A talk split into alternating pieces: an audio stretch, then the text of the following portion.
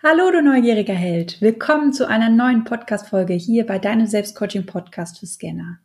Ich bin die Christina von Just My Coach und wir lernen heute gemeinsam, wie du deinen Tagesablauf perfekt für dich strukturieren kannst, so dass dir plötzlich einfach alles Spaß macht.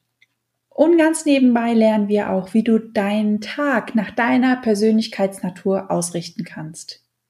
Ich wünsche dir ganz viel Spaß bei dieser Podcast-Folge.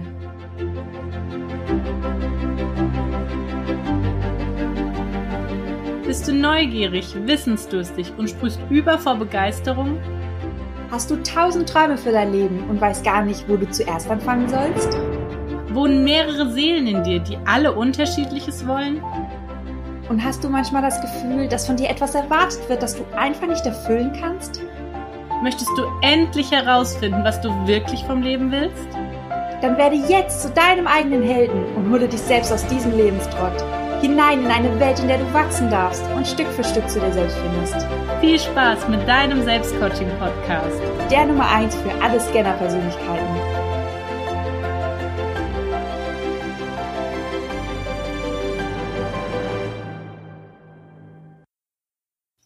Als ich mich selbstständig gemacht habe, habe ich etwas ganz Tolles entdeckt, was ich super gerne mit euch teilen möchte.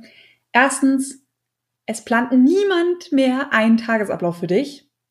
Und zweitens, es plant keiner mehr deinen Tag für dich. Und wie du dir sicher vorstellen kannst, wenn du den ganzen Tag zu Hause sitzt und ja, das Handy in der Nähe liegt, ganz viele spannende Bücher in der Nähe liegen und du plötzlich die Wahl hast, was du machen kannst, sowohl was die Pflichtaufgaben anbelangt, als auch die Hausarbeit, die einem ja quasi ins Auge fallen, aber auch die ganzen Sachen, die halt Spaß machen, ganz verlockend in der Nähe liegen. Kannst du dir vorstellen, man muss sich schon motivieren, strukturieren und vor allem sehr diszipliniert sein, um seinen Tag zu gestalten und nicht den ganzen Tag quasi Pause zu haben und dass auch am Ende des Tages noch was dabei rumkommt. Und ich habe mich am Anfang gefragt, ich habe es ein paar Tage so langsam mal laufen lassen, um mich so ein bisschen ja, reinzufühlen und habe mir irgendwann die Frage gestellt, wie strukturiere ich meinen Tag? Ich bin ein sehr, sehr strukturierter Mensch und ich habe gern eine grobe Struktur, die ich natürlich ganz gerne like immer wieder optimiere und verändere, aber trotzdem habe ich schon ganz gerne eine festgelegte Struktur, ja, mit der ich spielen kann, die mir aber auch einerseits Sicherheit gibt, an der ich mich langhangeln kann und ja, dass überhaupt etwas da ist, was ich optimieren kann.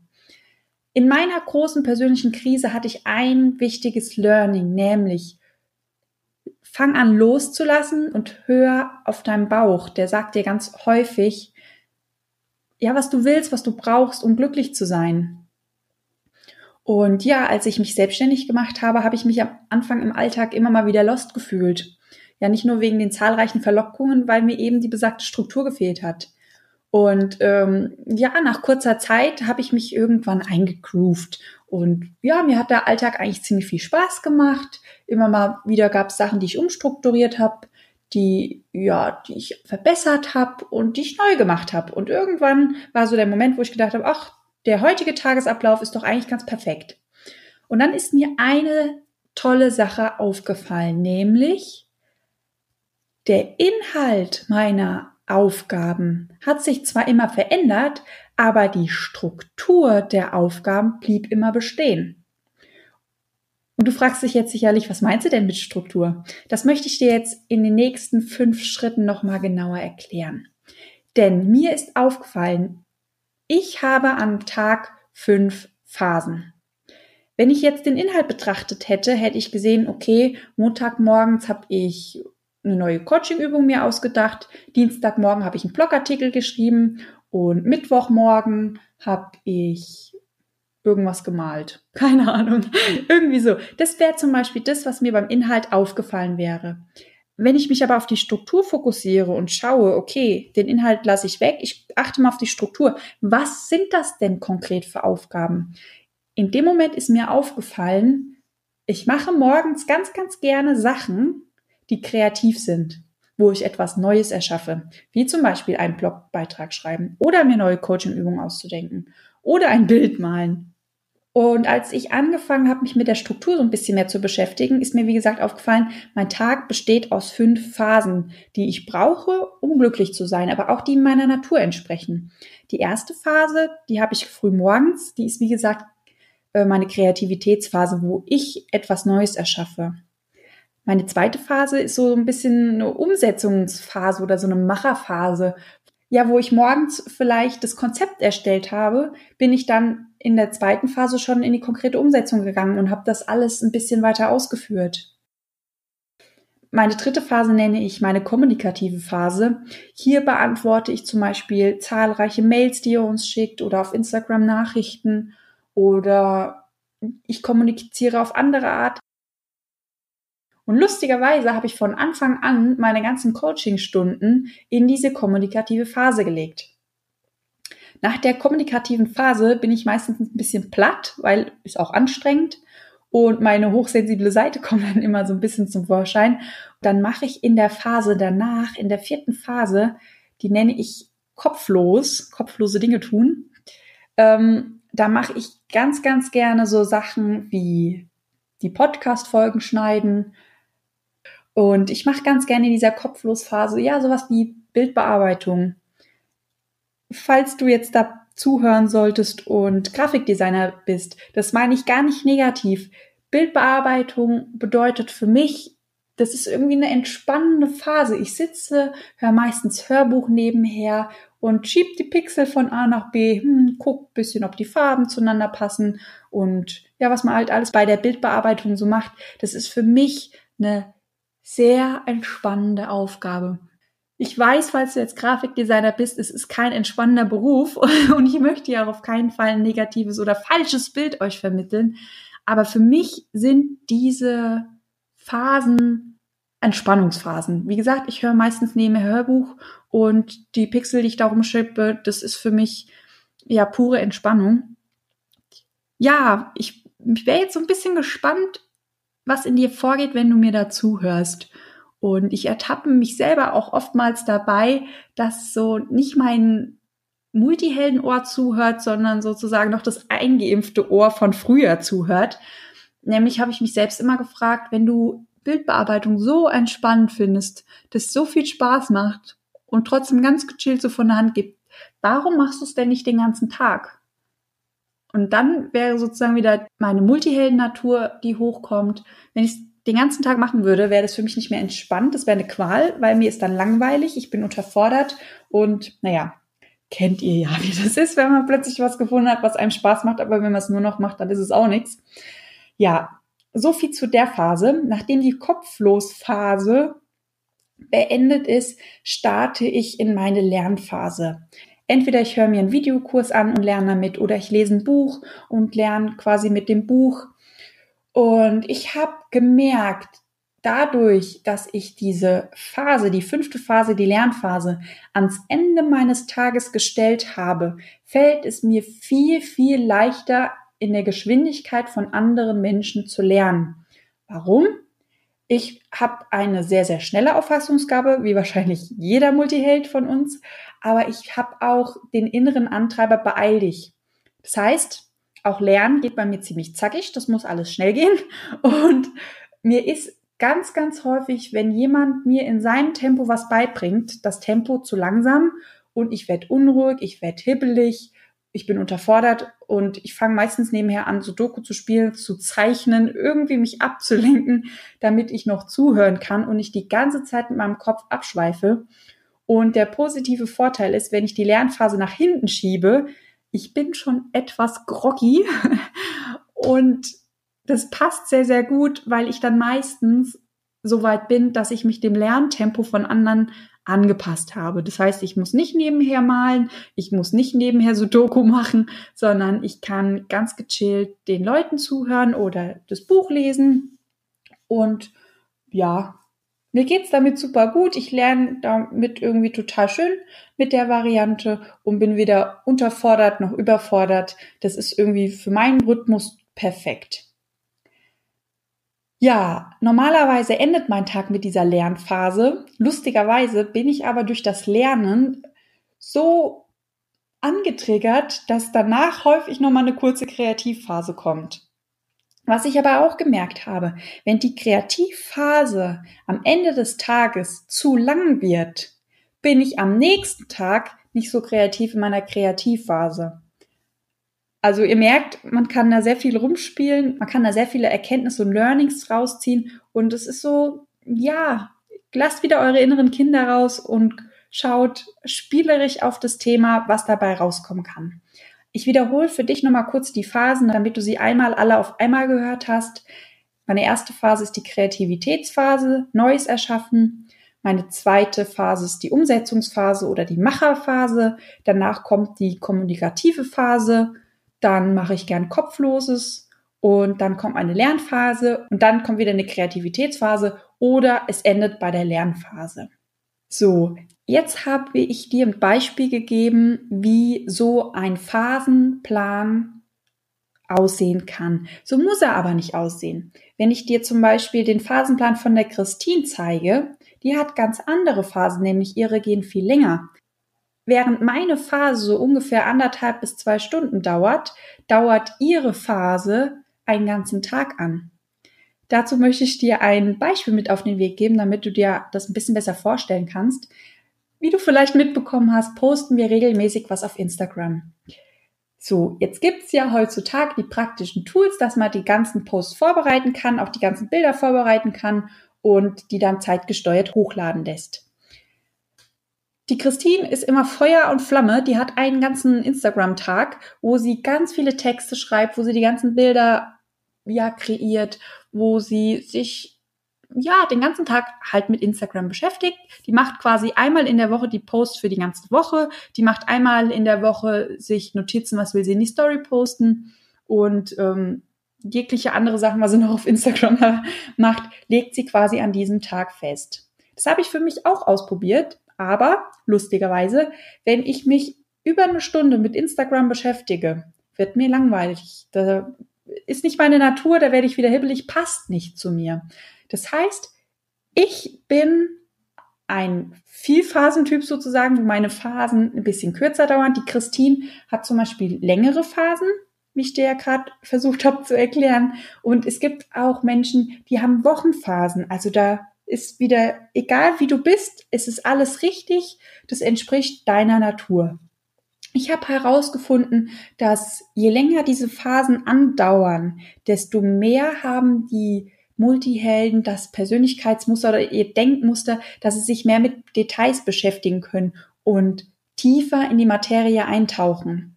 Ich habe ein sehr, sehr stark ausgeprägtes Überblicksmuster.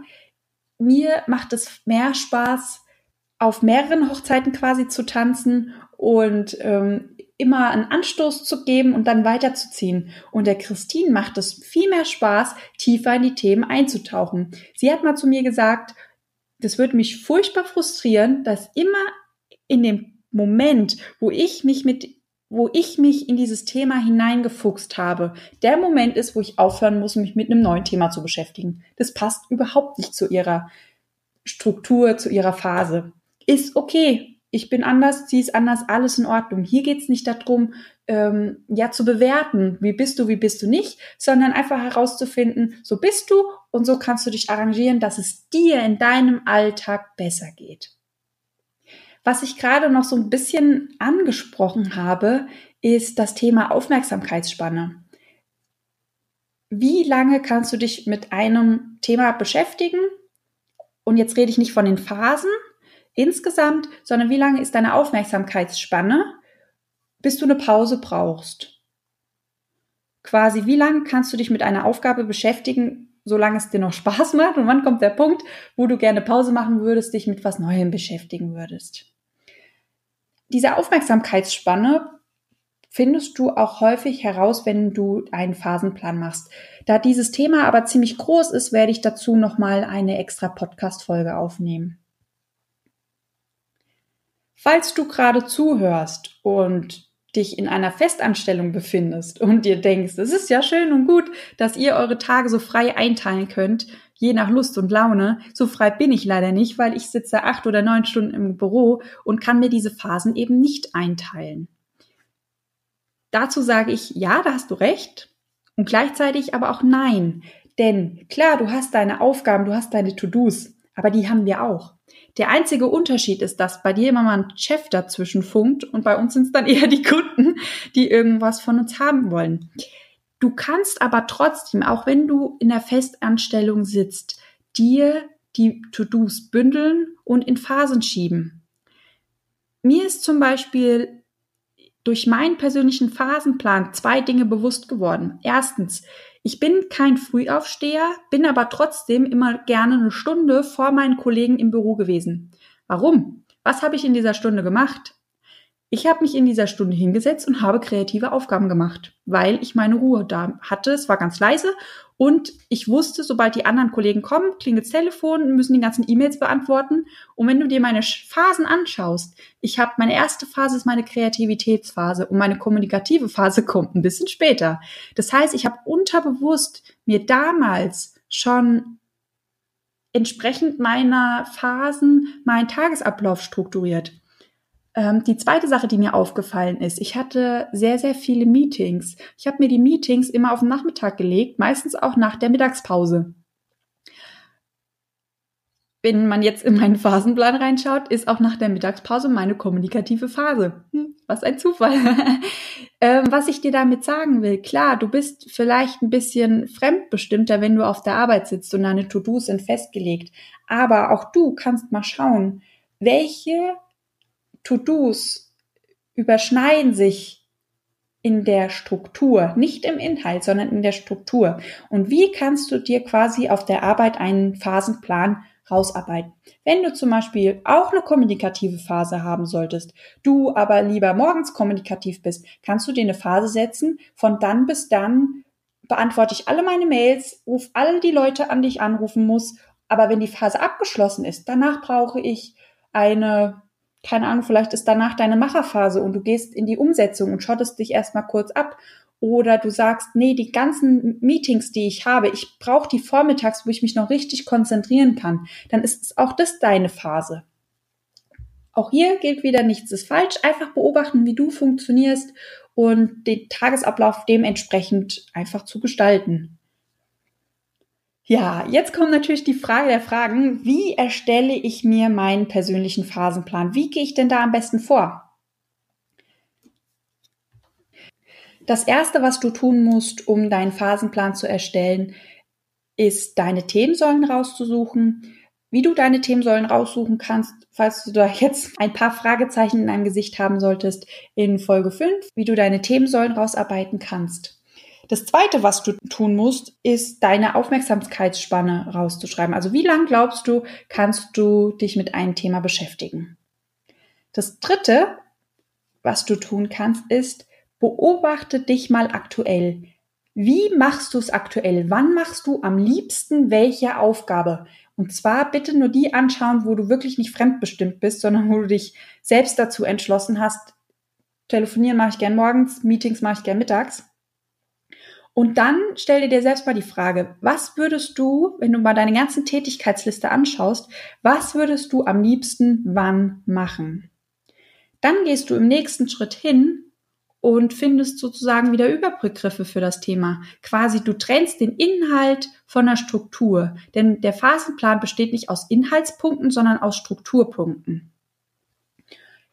Den nächsten Step, den fünften Step, den du machst, ist, deine Phasen einzuteilen, wie ich es auch gemacht habe. Im sechsten Schritt machst du nichts anderes, als du testest deine Phasen durch. Bist du mit deinem neuen Tagesablauf zufrieden? Bist du nicht zufrieden? Und kannst ihn Stück für Stück immer weiter optimieren. Ich wiederhole mal die Schritte für dich. Das sind sechs Schritte. Erster Schritt, finde deine Themensäulen. Zweiter Schritt, du schaust, wie lang deine Aufmerksamkeitsspannen sind. Dritter Schritt, mal beobachten, welche Tätigkeiten du aktuell wann machst und welche Tätigkeiten du wie am liebsten machen würdest. Vierter Schritt, Überbegriffe finden für die Themen, dass du von dem Inhalt weggehst und eher in die Struktur übergleitest. Der fünfte Schritt ist, die Phasen aktiv einteilen, wie so eine Art Stundenplan. Und der sechste Schritt ist testen und optimieren, testen und optimieren. Und der sechste Schritt darf gerne so oft wie möglich wiederholt werden. In der letzten Folge ging es um deine persönlichen Interessen, die du am liebsten alle unter einen Hut bekommen möchtest. Du kannst diese Interessen gerne in deinen Phasenplan mit aufnehmen.